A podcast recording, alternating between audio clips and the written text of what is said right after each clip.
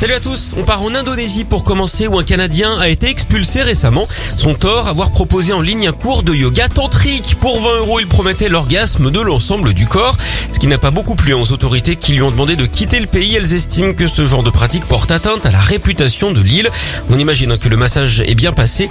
Alors il a bien essayé de se défendre en expliquant qu'il n'y avait rien d'érotique, que tout était basé sur la respiration. Ça n'a pas marché. À ce propos, vous savez sans doute ce que fait régulièrement un amateur de yoga à une table de poker. Eh bien, il fait tapis.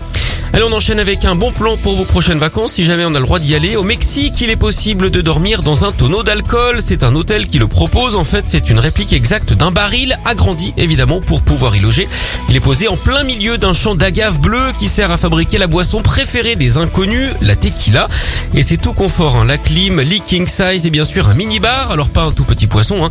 un endroit où on range les bouteilles. Certains ont même un jacuzzi privé. Ça coûte 140 à 165 euros la nuit.